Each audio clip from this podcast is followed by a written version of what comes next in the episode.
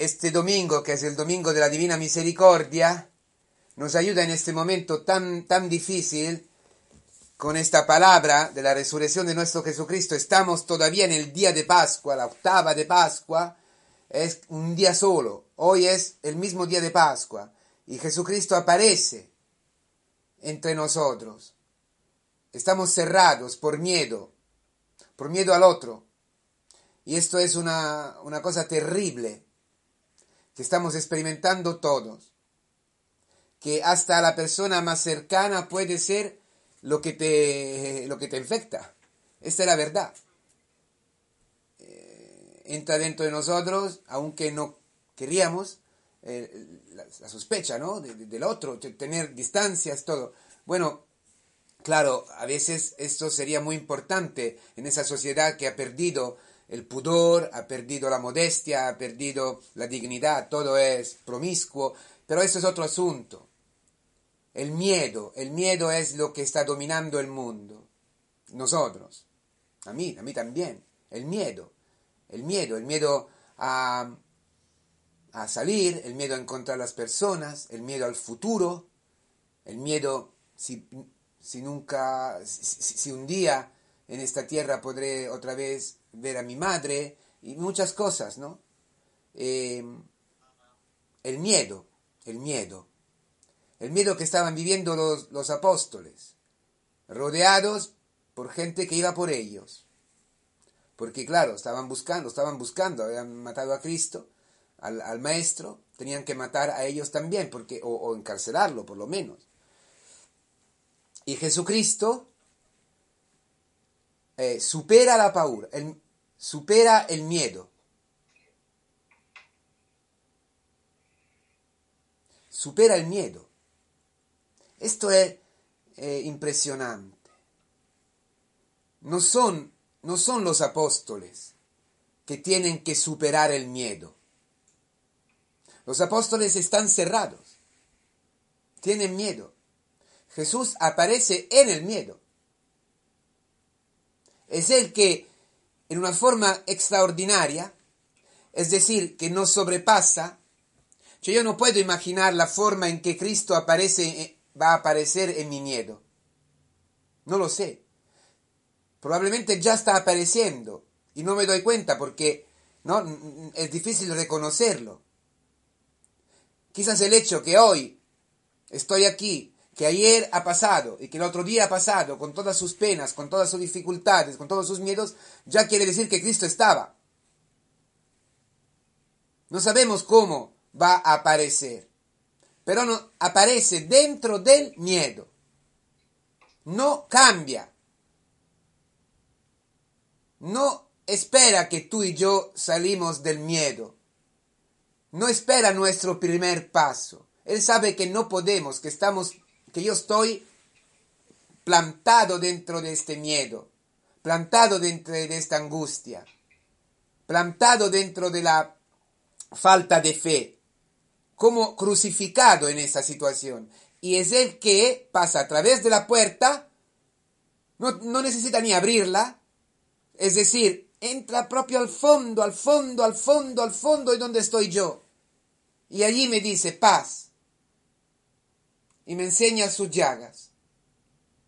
Y las llagas son mis pecados, perdonados, el día de la misericordia. Porque las plagas no se las ha producido Cristo, ¿no? Las llagas las hemos producido nosotros. Los clavos son nuestros pecados. Por eso Dentro de las llagas está escrito tu nombre, mi nombre. Esta es la única fuente de la paz. Que Dios nos quiere, que Dios nos ama. Porque es verdad que el virus es terrible, es verdad que todo puede pasar, es verdad, es verdad. Pero, pero, el temor más grande, el, el, delito, el daño más grande es la muerte del alma, el pecado. Este miedo, hermanos, es terrible, puede llevar a la depresión, puede llevar a momentos difíciles, pero si nosotros tenemos la experiencia de que quiere decir el miedo, que procede de la muerte del pecado, reconocemos que esto es diferente. En este miedo aparece Cristo. En la muerte nosotros hemos echado Cristo. En, el pecado nosotros echamos a Cristo. Entonces es completamente diferente. Es una muerte interior terrible, sin esperanza. Quizás ahora estamos luchando porque, porque estamos medio desesperados, porque no vemos nada, porque... Vale, pero es algo que viene de lo exterior, de lo que está pasando y que afecta a nuestro interior, pero, pero no sale de nosotros como, como un pecado, como algo de muerte que, que sale de nuestro corazón. No. Entonces, en este miedo, en esta casa cerrada, que es nuestra vida, y las casas verdaderas, que están medio cerradas, en algún país más cerrada, en otros menos, pero Cristo tiene el poder de entrar y decir paz. Y decir a todos nosotros que, como Tomás, Tomás el mellizo, ¿eh? y, es interesante porque si podemos leerlo espiritualmente, este Evangelio es, es como si fuera el, el mellizo de Cristo, es decir, el que más, más, más buscaba a Cristo. Una tradición dice que no estaba porque lo estaba buscando, estaba buscando su cuerpo, por su amor inmenso que tenía. Sabéis que los mellizos, aunque sean separados, eh, sienten, ¿no? Uno del otro. Lo que si uno está sufriendo, el otro, ¿no? Los gemelos están así. Entonces, Cristo dice, pon tu dedo dentro de mi herida, porque es tu sitio, porque esta herida es tu lugar, es lo que me une a ti. Sabéis que Adán ha sido desde Adán, Dios ha quitado un trozo ¿no? de, la, de la, del mismo lugar para hacer Eva. Eva es un trozo de Adán y Adán es un trozo de Eva. Así lo mismo hoy aparece. Esta es la fuente de la paz, la misericordia infinita que, que provee a ti y a mí un lugar donde descansar, un lugar donde tener miedo, donde ser lo que somos, donde temblar dentro del costado de Cristo, dentro de sus heridas. Está escrito mi nombre, ese es el sitio que ha preparado para mí y para ti. Voy en el cielo a preparar un lugar, este es su costado, es el lugar que ha preparado su, herida gloriosa por, toda, por, por siempre. Allí yo puedo estar, allí puedo descansar, allí puedo eh, ser consolado porque es la misericordia, la misericordia infinita.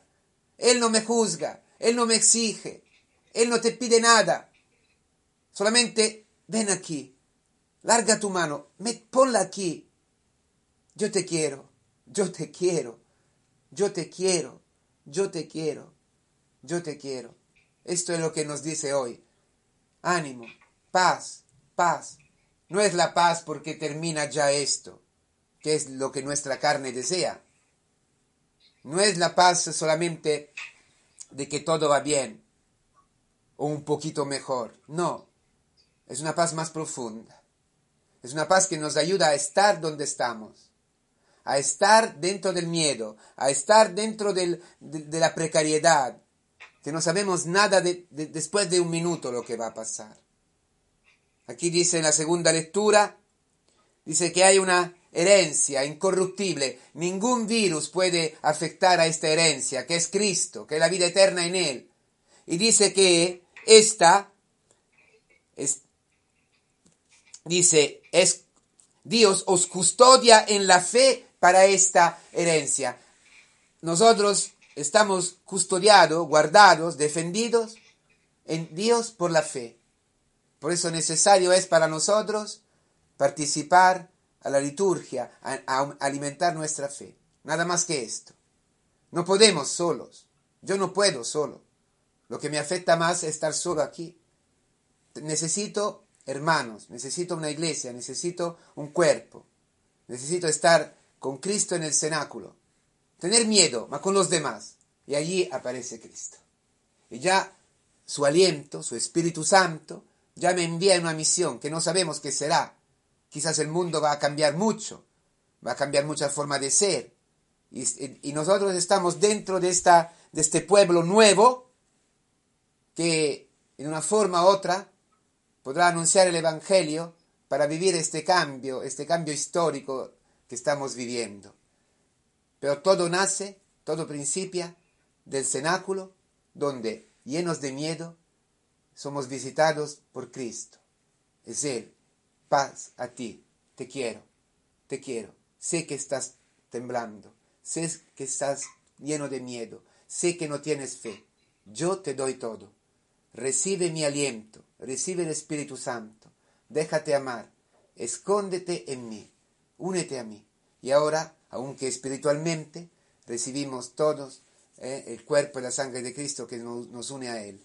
Y cuando estamos eh, con miedo, repetimos, Señor Jesucristo, ten piedad de mí, Señor Jesucristo, y, ponemos nuestra mano en la herida de Cristo, que muchas veces es la herida del hermano, del marido, del, del hijo, del padre.